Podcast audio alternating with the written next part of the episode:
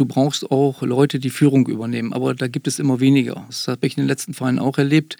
Ähm, die laut sind, äh, die aus sich herauskommen, die emotional sind. Das fehlt eigentlich. Und äh, das sehe ich beim VfL genauso. Das, was ich bis jetzt gesehen habe, dass es eher eine ruhige, zurückgezogene Mannschaft ist und das auch eben eine Kopfsache ist, was ich ja eben schon mal gesagt habe. Da gebe ich recht, ja, da fehlt so ein bisschen Emotionalität. Rückengeflüster. Der VFL-Podcast der NOZ. Brückengeflüster nach dem Rückrundenauftakt beim Karlsruher SC und vor der Partie des VfL Osnabrück gegen den SC Paderborn. Wir nehmen auf am Dienstagabend und sind froh, dass wir zwei Gäste begrüßen können, die im Prinzip das ganze Leben mit dem VfL Osnabrück und rund um den VfL Osnabrück in diesen Tagen abdecken können, aber aus zwei vollkommen verschiedenen Perspektiven. Es sitzt bei uns am Tisch Ralf Hesskamp, ehemals Spieler beim VfL Osnabrück, ehemals Geschäftsführer beim VfL Osnabrück, zuletzt und auch jetzt noch unter Vertrag beim MSV Duisburg, aber natürlich auch immer top informiert, was die Fußballszene in der zweiten, dritten und Bundesliga angeht. Hallo Ralf, moin. Ja, hallo, grüßt euch. Und wir begrüßen Heiko Schulze, Historiker, VfL-Fan. Ähm, seit wie vielen Jahren du zum Verein gehst, kannst du gleich selber sagen. Ich bin dafür, äh, glaube, ich gehe fest davon aus, dass es mehr sind, als ich das Etwa gemacht habe. 1965. Alles klar. Also äh, sollten wir äh, rein historisch irgendwie auf unsicherem Glatteis uns bewegen, bist du sowieso unser Mann. Und du bist heute da, weil ähm, wir auch ein bisschen den Blick nach hinten und nach vorne richten wollen, was abseits des Platzes passiert. Denn da ist ja am Samstag mit dem äh, Aktionsspieltag äh, nie wieder äh, gegen ähm, Intoleranz, äh, gegen Rechts, gegen ähm, ja, äh, Faschismus äh, einiges geplant, unter anderem auch mit äh, Aktionen vor und nach dem Spiel, die so äh, mittelbar und unmittelbar mit dem VfL Osnabrück zu tun haben. Aber du bist da ganz groß im Boot und wirst uns nachher berichten. Moin. Und mein Kollege Jakob Alschner ist da. Äh, Jakob, mein Name ist Benjamin Kraus. Jakob, du hast auch das Spiel am Freitag verfolgt. Ähm, wie war dein Eindruck vom Rückrundenauftakt? Ist die Euphorie verflogen oder gibt es gute Ansätze? Moin erstmal. Ähm, naja, mit gemischten Gefühlen habe ich es verfolgt. Ähm, irgendwie kam im Laufe des Spiels schon Euphorie auf im Verlauf der, der ersten Halbzeit. Und im Verlauf der zweiten ist sie dann schon wieder äh, zumindest teilweise verflogen. Also ja, eine klare Meinung über das Spiel habe ich irgendwie nicht. Ralf, du hast das auch gesehen im Fernsehen. Ähm, wie hast du es wahrgenommen? Ja, schwer reingekommen, die ersten zehn Minuten, Viertelstunde, da kann der VfL auch noch höher in Rückstand geraten. Dann haben sie sich reingefunden ins Spiel, war dann die bessere Mannschaft und ähm, ja, dann können sie sogar für mich auch in Führung gehen und muss ganz ehrlich sagen, zweite Halbzeit war dann schon enttäuschend und nicht mehr so gut. Mhm. Heiko, auch du? Hast ja, das ist, ist, ungefähr das Gleiche. Man hatte ja nach dieser Winterpause so ein bisschen Optimismus. Und man hat ja die Berichterstattung verfolgt. Ich hatte noch nichts live in Spanien sehen können, aber das klang ja alles sehr gut, was sich da entwickelt hatte. Und äh, das klang dann tatsächlich an, so den letzten 35 Minuten der ersten Halbzeit. Ähm, und wenn mit bisschen Glück dabei gewesen wäre, hätten sie ja auch relativ schnell durch Engelhardt dann das Tor gemacht. Das wäre dann 2 zu 1, dann wäre das Spiel vielleicht auch ganz anders gelaufen.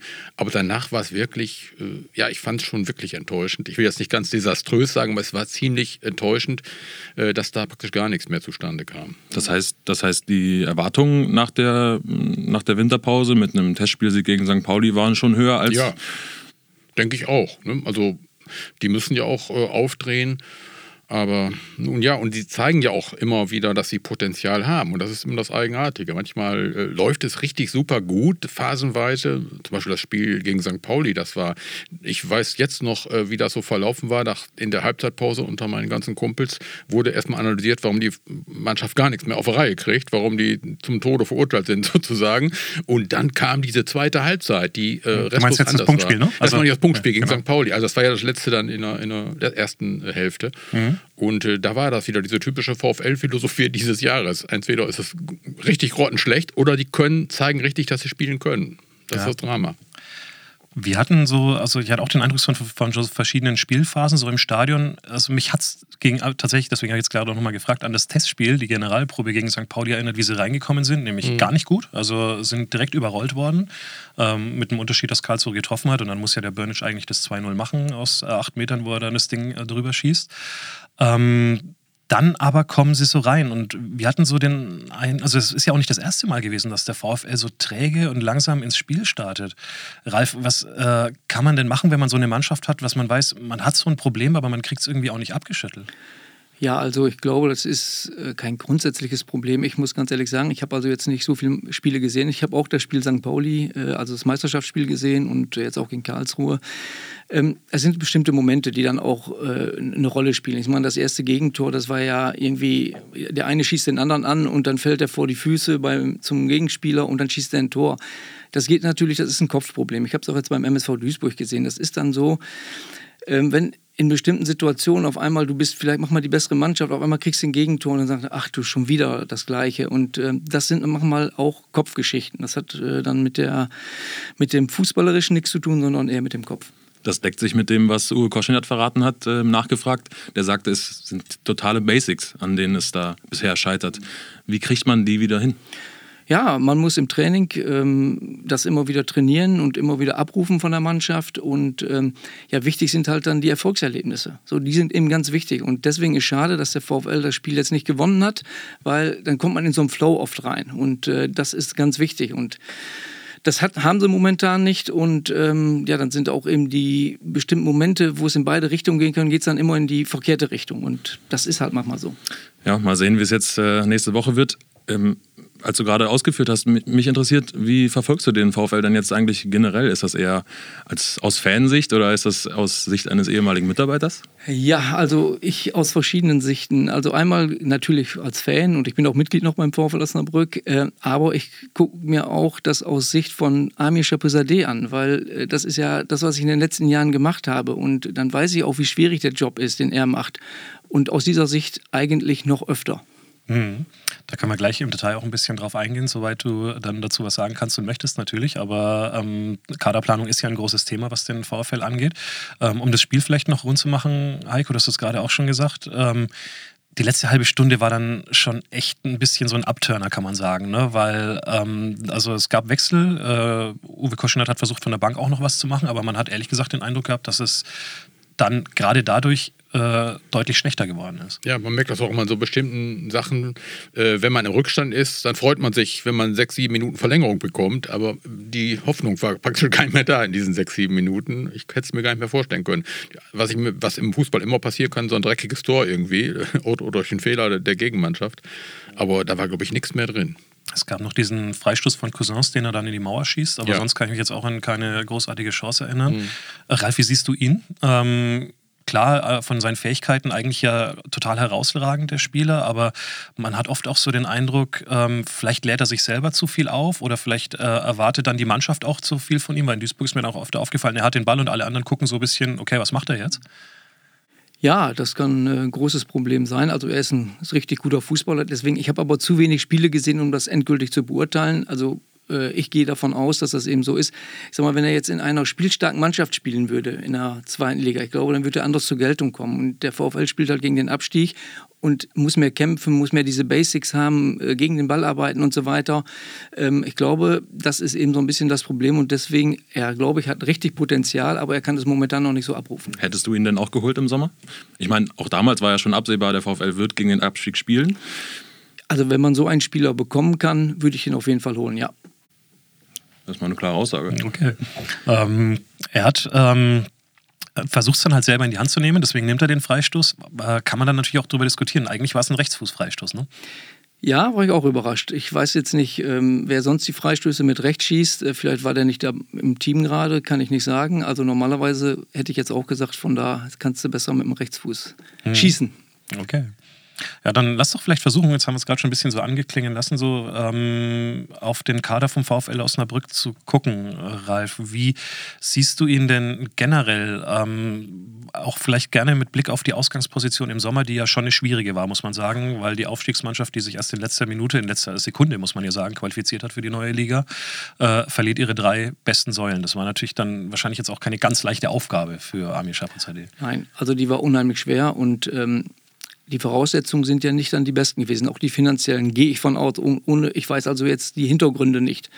Ähm, klar ist erstmal, dass man drei wichtige Spieler verloren hat. Eigentlich muss man versuchen, oder ist es gut, wenn man die Säulen beibehält, also ich sag mal, die Stammspieler, die acht, neun Spieler, äh, die im letzten Jahr am besten funktioniert haben, dass man die behält und dann den Kader verstärkt mit vier, fünf, sechs Spielern, die auch schon die zweite Liga kennen. Nur, äh, und äh, ich kenne die Schwierigkeiten, das ist ganz schwer so. Du verlierst drei Spieler, weil sie sich vorher schon entschieden haben, woanders hinzugehen. Ähm, dann bist du die letzte Mannschaft, die aufgestiegen ist oder ziemlich zum Schluss aufgestiegen, im letzten Spiel erst. Ähm, so, dann ist es auch schwer, Spieler zu überzeugen, zum VfL zu gehen.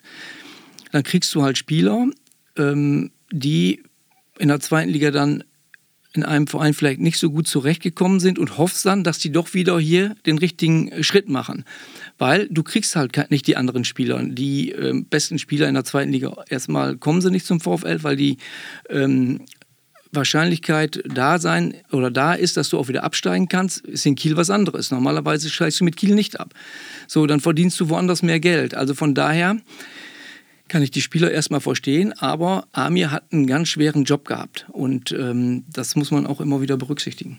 Wie beurteilst du den äh, Kader aus Fansicht?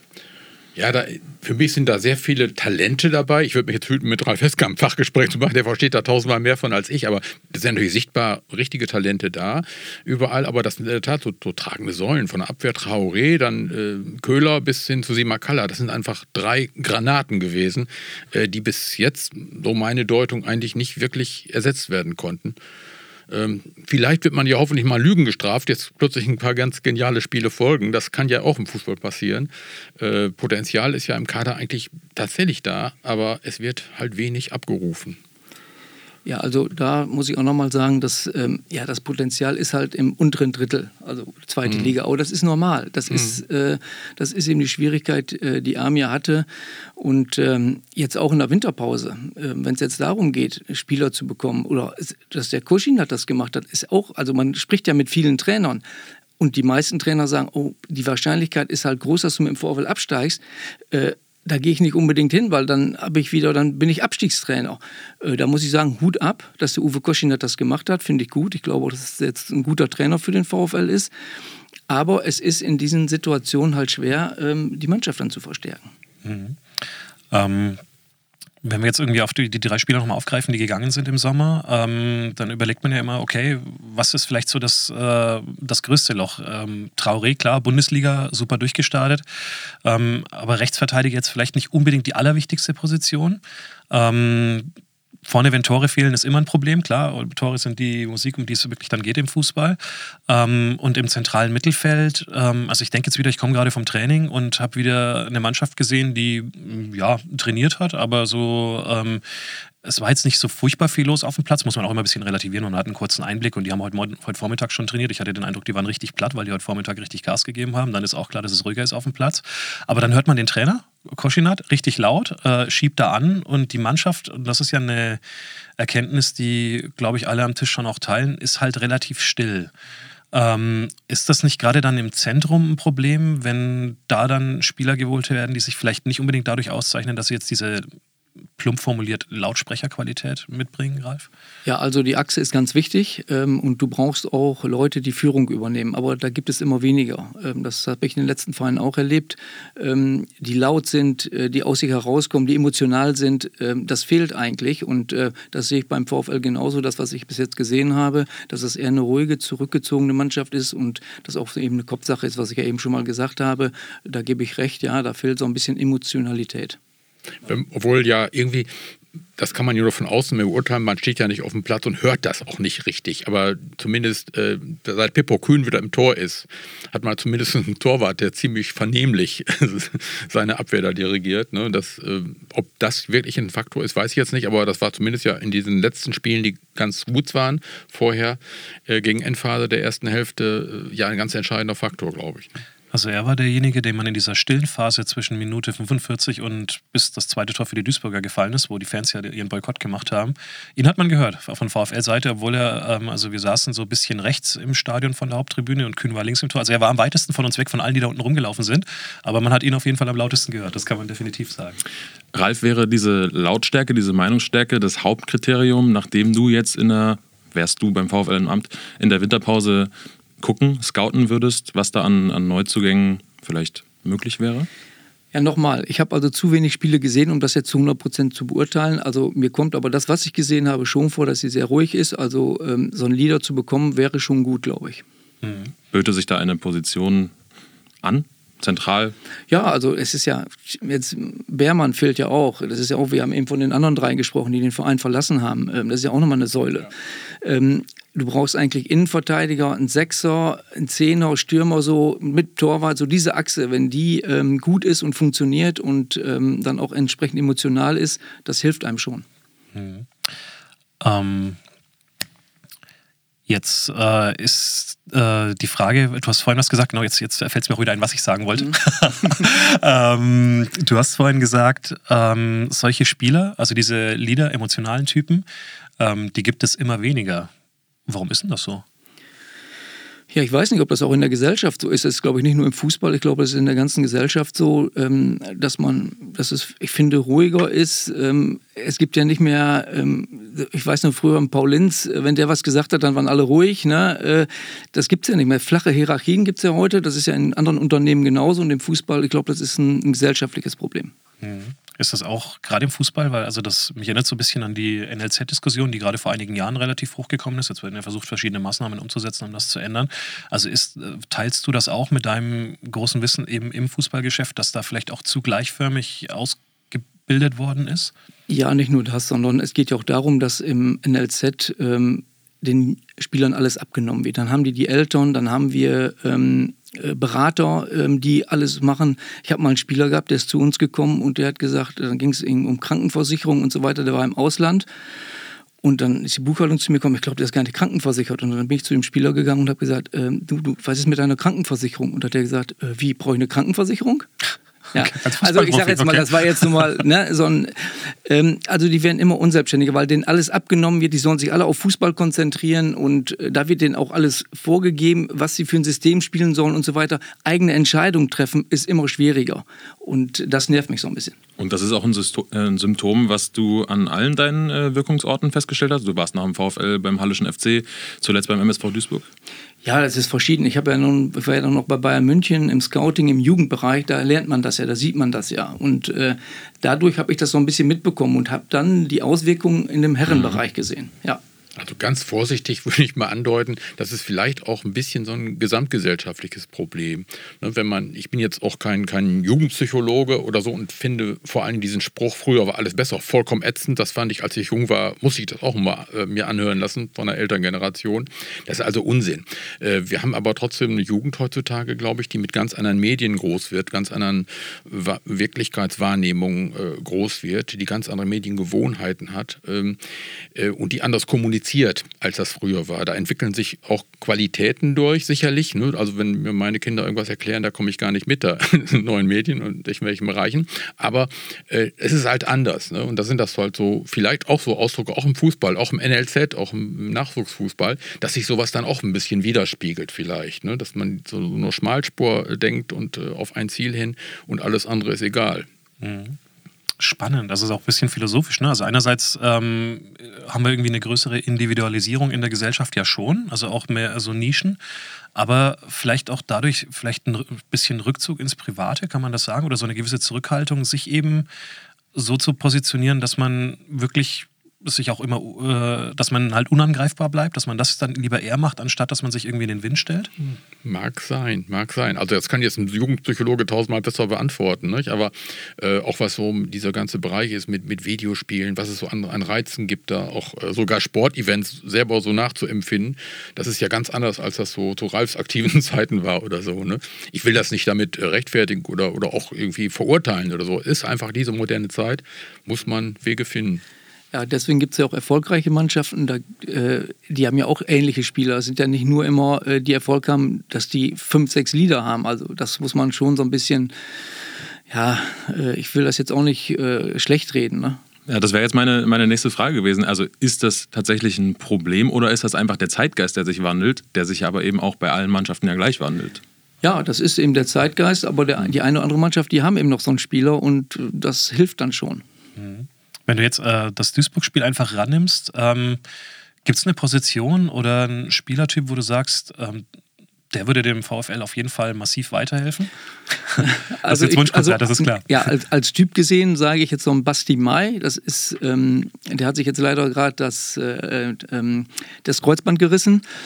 Ähm, das ist halt so ein Typ, ich weiß nicht, ob er jetzt die zweite Liga, ob das reichen würde, aber das ist so ein Typ, den man sich wünscht, der wirklich emotional ist, der äh, versucht, die Jungs mitzunehmen und so weiter. Also das ist eben so ein Typ, äh, den ich eigentlich nicht nur im VfL, sondern in jeder Mannschaft gerne sehen würde. Hm. Der hat, äh, der kann ja auch alles spielen, ne? Also Mittelstürmer und Innenverteidiger. Das war der, ne? Der sich vorne und hinten reinschmeißt und dann halt auch die Jungs nebendran animiert, ne? Genau. Der hat, ist eigentlich gelernter Innenverteidiger, aber äh, dann musste der damals in Halle, weil Moritz Heyer, den kennt ja auch jeder, äh, mhm. dann Innenverteidiger so gut gespielt hat, dass er, dann musste er nach vorne und da hat er das überragend gemacht. Also ich sage, mal ist er hinten, mal vorne und äh, aber der unterstützt halt die Mannschaft und äh, das ist eben sein Vorteil. Ja, Geschenk eigentlich für so einen Abwehrspieler, ne? Dann darfst du auf einmal Mittelstürmer spielen. Das hat mir bestimmt mega abgefeiert. Aber Ex-Münsteraner, das wäre ja sowieso fehl am Platz gewesen, oder?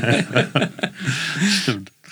Ja, ähm, wenn, ähm, wenn du jetzt, äh, Ralf, nochmal, äh, noch mal, also klar, so ein Typ würde fehlen. Ähm, sag doch nochmal aber allgemein was zum Wintertransferfenster an sich, auch aufgrund deiner vielfältigen Erfahrung. Ich gehe davon aus, also zumindest ist das, was uns immer gespiegelt wird, dass der Markt da schon auch echt schwieriger ist als im Sommer, wenn man jetzt als VfL hingeht und sagt, oh, wir müssen eigentlich noch da und da was machen. Ja, das ist definitiv so. Ähm, es gibt außer es gibt Bundesliga-Vereine, die sagen, Mensch, ähm, der momentan hat er bei uns keine Chance, äh, den kann man noch mal ausleihen. Da hat er aber wenig Spielpraxis. Ähm, das ist definitiv so. Also die Winterpause ist die schwierigste Transferperiode. Das ist nun mal so. Und äh, natürlich gibt es den einen oder anderen, ähm, jetzt ist äh, Terence Boyd von Kaiserslautern nach Mannheim gegangen, bin ich mal gespannt, ob es funktioniert. Den haben wir damals nach Halle geholt aus Toronto. Ähm, das kann dann funktionieren. Na? Und, ähm, Hättest aber du den geholt als VfL Osnabrück, wenn es die Möglichkeit gegeben hätte? Weil er ist ja schon auch, also er ist ein Typ, aber er ist auch ein spezieller Typ. Er ist sehr speziell. Äh, ich möchte da nicht so sehr ins Detail gehen. Und gegen uns hat er auch viele Tore gemacht. Ja, also ähm, er ist im Strafraum, er hat äh, absolutes Potenzial, aber das ist auch immer so. Du brauchst auch das Glück. Wir haben ihn damals aus Toronto geholt. Das war reiner Zufall, dass wir da rangekommen sind und dass er überhaupt, ich habe zu 99 Prozent gedacht, der kommt nicht zu uns nach Halle. So, und dann haben wir den bekommen. Ähm, aber das ist ein Risiko gewesen, weil der hat zwei Kreuzbandrisse. So, und jetzt haben wir in Duisburg den Pascal Köpke geholt, der war auch vorher verletzt. Habe ich mich aber erkundigt, der war ein Dreiviertel wieder voll im Training. So, und jetzt ist er wieder immer so ein bisschen verletzt. So, du brauchst auch dann das Glück, weil den hätten wir in Halle nicht bekommen, wenn er nicht vorher die Verletzung gehabt hätte. Dann würde er zweite oder erste Liga spielen in Deutschland.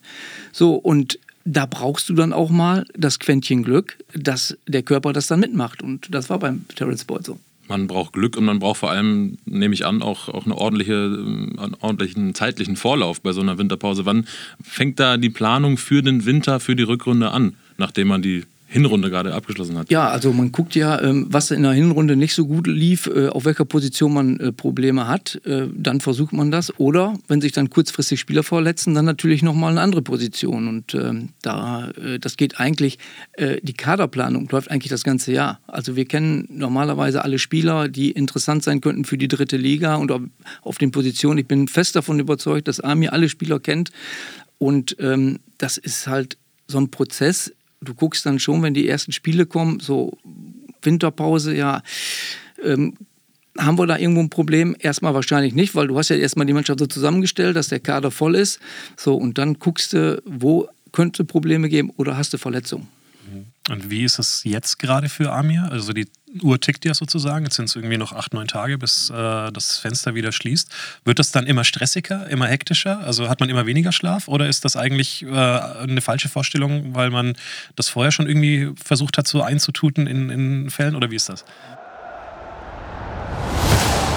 Du willst wissen, wie die Folge weitergeht? Das Brückengeflüster gibt's ab jetzt zusammen mit allen Vereinsinfos und Streams als VfL-Abo der NOZ. Freu dich auf alle Folgen in voller Länge und sicher dir zum Weiterhören einfach deinen kostenlosen Probemonat auf noz.de slash abo-vfl oder klicke einfach auf den Link in den Show Notes. Viel Spaß!